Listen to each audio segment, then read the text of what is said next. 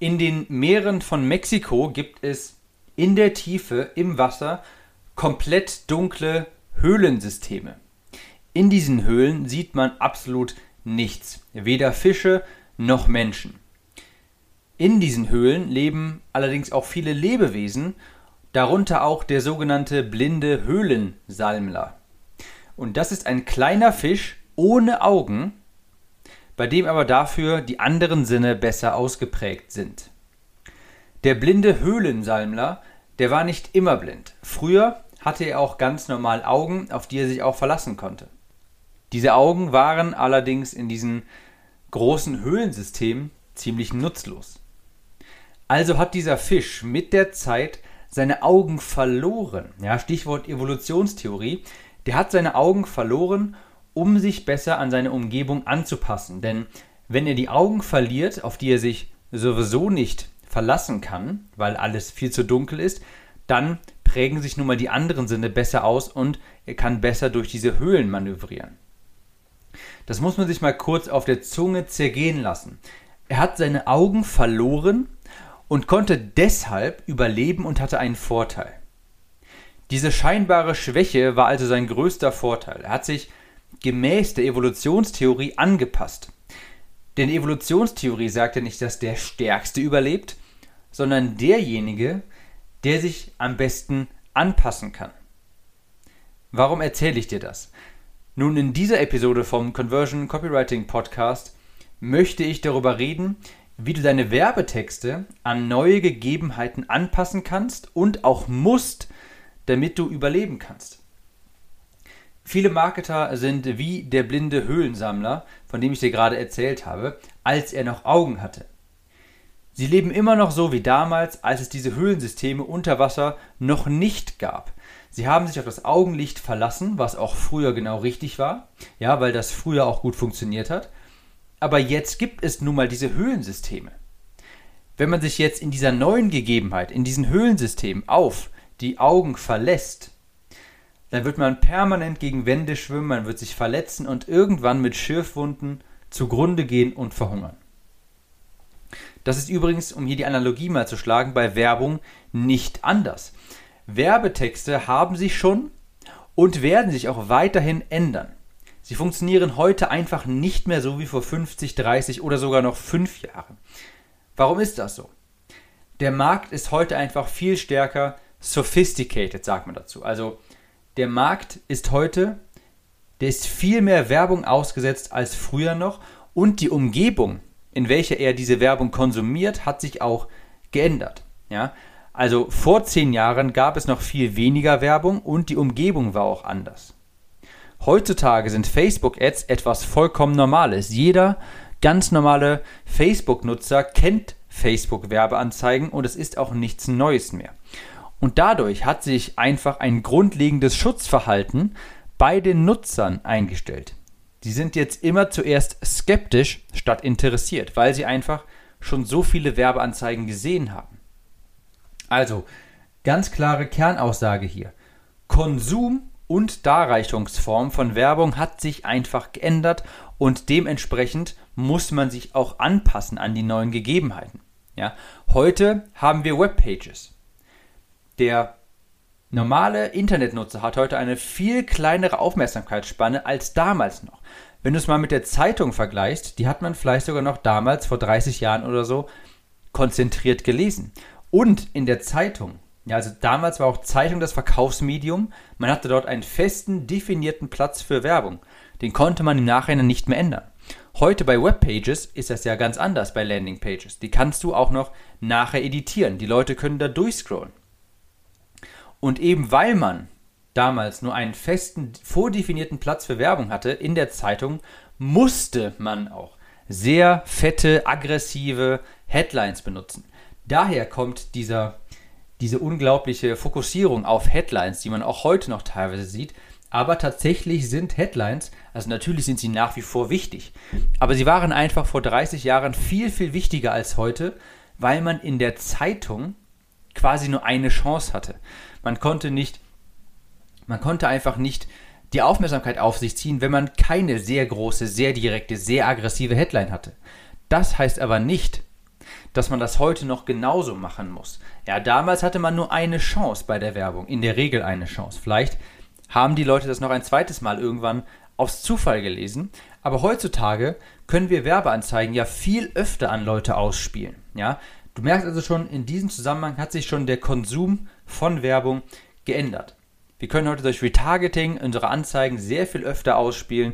Wir können die, wir können die äh, Anzeigen anders gestalten. Leute können sich viel mehr, viel öfter eine zweite Meinung einholen. Sie können sich durch das, durch das Internet, können sie viel mehr recherchieren und einfach sich absichern, bevor sie einen Kauf bei dir tätigen. Das war früher alles anders.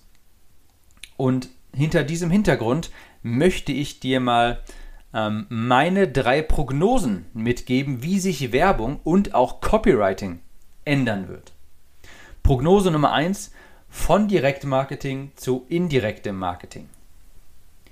Direktmarketing wurde früher und wird auch heute noch sehr viel propagiert. Ja, das heißt Direktmarketing sofort verkaufen, nicht sonderlich viel Vertrauen aufbauen, sehr direkte, plumpe Werbebotschaften, also solche Botschaften wie stell dir vor, du verdienst 19.310,32 Euro am Tag. Ja, wie würde sich dein Leben ändern? Wärst du nicht viel glücklicher? Also diese, diese sehr plumpen Werbeanzeigen, die direkt auf den Benefit äh, die direkt auf den Benefit eingehen, das wird sich in Zukunft ändern. Das hat zwar immer gut funktioniert und daher hat man das auch die letzten zehn Jahre oder sowas gemacht und auch sehr viele Leute haben das gemacht. Aber das Ergebnis ist heute einfach, dass Menschen dadurch eben übersättigt sind mit solchen Botschaften. Wenn sie so etwas äh, lesen, dann reagieren sie heutzutage eher mit einem Augenrollen statt wirklichem Interesse. Du hast sie in den meisten Fällen, wenn du zu direkt bist, sofort verloren. Und daher wird ein Wechsel von diesem sehr direkten Marketing zu einem indirekten Marketing stattfinden und der findet übrigens jetzt gerade in diesem Moment schon statt. Die neuen Werbebotschaften werden also nicht mehr so hart, sie werden nicht mehr zu Beginn wirklich so plump sein, sondern sie werden sehr viel persönlicher sein und nicht zwingend im ersten Kontakt verkaufen. Indirekte Werbung sieht auch gar nicht so aus wie Werbung. Du hast sie mit Sicherheit auch schon mal auf Facebook gesehen und es kann ganz schnell passieren, dass man sie auch mit ganz normalen Beiträgen verwechselt und das ist auch der Sinn der Sache.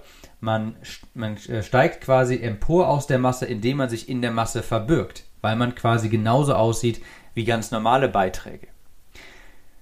Du hast diese indirekten jetzt auch schon gesehen, und zwar das sind die, welche meistens keine bis gar keine Emojis haben, die einfach nur normalen Text haben, die ganz normale Bilder haben, beispielsweise Urlaubsbilder oder Bilder, äh, wo jemand einfach lächelt, die ganz normale Menschen zeigen, die ihm nicht diese tausend Emojis haben mit der Rakete, mit dem X, mit dem Feuer und so weiter, um in Anführungsstrichen Aufmerksamkeit zu erzeugen. Diese Posts, diese neuen Werbeanzeigen, die, mittler, die derzeit sehr viel besser funktionieren, sehen aus wie ganz normale Facebook-Beiträge von Freunden. Und die sind auch anders aufgebaut. Du baust bei diesen Werbeanzeigen erstmal sehr viel mehr Vertrauen und Autorität auf. Du gibst auch Mehrwert. Und dann am Ende kommt ein Call to Action. Bei den Direktmarketing, beim Direktmarketing ist das häufig so, dass der Call to Action sehr früh schon kommt und sofort einfach mit einem Benefit um die Ecke kommt, ohne die Person dahinter zu kennen und dergleichen. Bei indirektem Marketing verbrüderst du dich quasi erstmal mit dem, mit dem Interessenten, gibst ihm auch wirklich ernst gemeinten Mehrwert, hilfst ihm wirklich auch schon weiter. Und am Ende sagst du dann, wenn dich das mehr interessiert, dann klick mal hier. Ich gebe dir mal ein kleines Sinnbild mit, um, das, um diesen Unterschied besser zu verstehen. Bei Direktmarketing stürmen die Truppen direkt in die gegnerische Festung und bekämpfen alles, was ihnen in die Quere kommt. Und vermutlich scheitern sie und sie kommen nie durch das wirklich große Tor der Festung. Bei indirektem Marketing schleusen wir quasi ein trojanisches Pferd in die Festung der Gegner und wir entladen unsere Truppen erst dann, wenn wir einen gewissen Vorteil haben, wenn wir Vertrauen aufgebaut haben, wenn wir Autorität aufgebaut haben, wenn die Leute uns mehr vertrauen. Also Prognose Nummer 1, Direktmarketing stirbt aus und wird durch indirektes Marketing ersetzt. Prognose Nummer 2, Menschen benötigen mehr Proof und auch mehr Transparenz. Ich habe vorhin schon gesagt, es hat sich eine gewisse Grundskepsis bei den Leuten eingestellt. Der erste Gedanke, wenn Sie Werbeanzeigen lesen, ist meist, das klingt zu gut, um wahr zu sein oder warum macht er das? Du bist als Anbieter von Produkten, von Werbung heutzutage in einer Art Bringschuld. Kannst du das, was du da behauptest, auch wirklich beweisen? Wer bestätigt dir das und kannst du auch Zahlen vorlegen? Menschen wollen heutzutage einfach mehr Transparenz. Auf meiner Free Plus Shipping Sales Page, also der Landingpage, wo ich mein Gratisbuch gegen Versandkosten anbiete, steht beispielsweise ganz klar, dass es Upsells gibt, dass die Leute nach dem Kauf weitere Produkte bekommen. Ich erkläre auch ganz genau, warum ich das Buch gegen Versand- und Verpackungskosten anbiete. Und übrigens, das sind hier nicht diese Scheinargumente, die du auf all den anderen Free Plus Shipping Seiten kennst. Ja, also solche Argumente wie, ach, ich will unbedingt was zurückgeben, ach, mir geht's so gut und ich will Menschen helfen und ich bin einfach nur ein guter Mensch und kennst du ja. Diese Argumente, wenn du die liest, warum machst du das, wo du das, wo du selbst mit den Augen rollst, ja.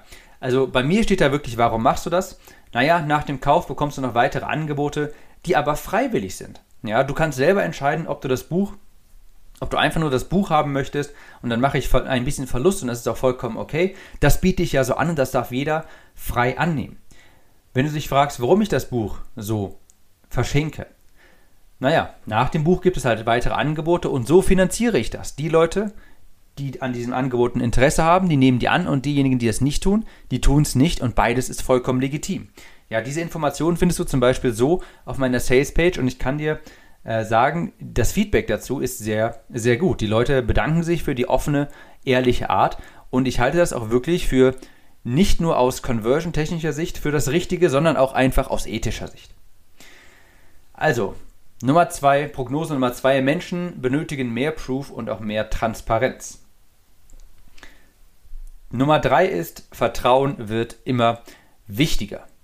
Interessenten müssen das Gefühl haben, dass du auch weiterhelfen kannst, dass du ihre Probleme am besten kennst und dass du auch einer von ihnen bist.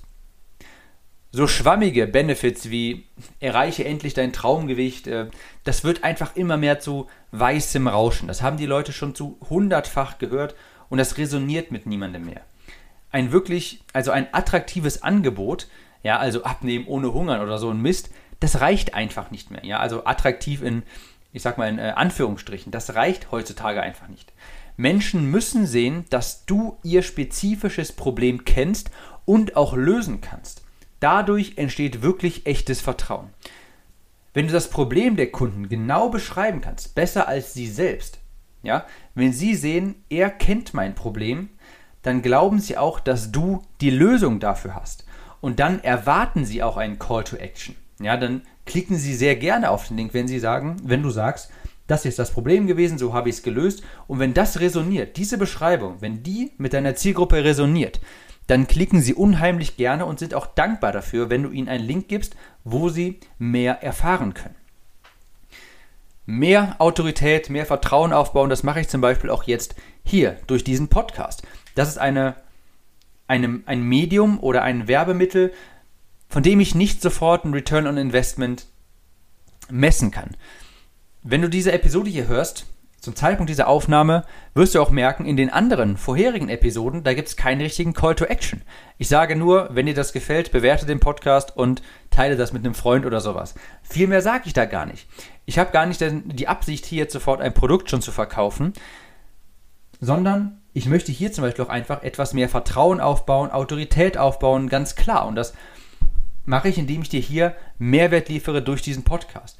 Und sowas wird einfach immer wichtiger. Leute durch YouTube-Channel, durch Podcasts, von mir aus auch durch einen Blog oder dergleichen, auch Vertrauen und Autorität aufzubauen. Das heißt nicht, dass du nicht von Tag 1 an Geld verdienen kannst, aber diejenigen, die heutzutage einfach etwas mehr in Content, Autorität und Vertrauen investieren, sind diejenigen, die die Konkurrenz auf lange Zeit auch abhängen werden.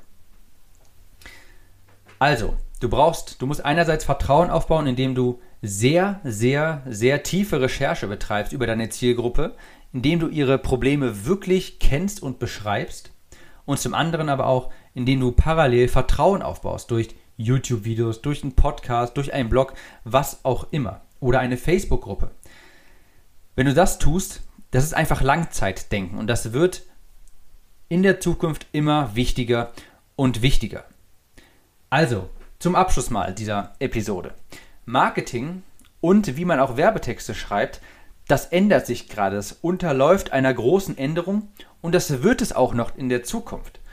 Du kannst dich dem anpassen, wie der blinde Höhlensalmler aus der Geschichte, oder daran zugrunde gehen.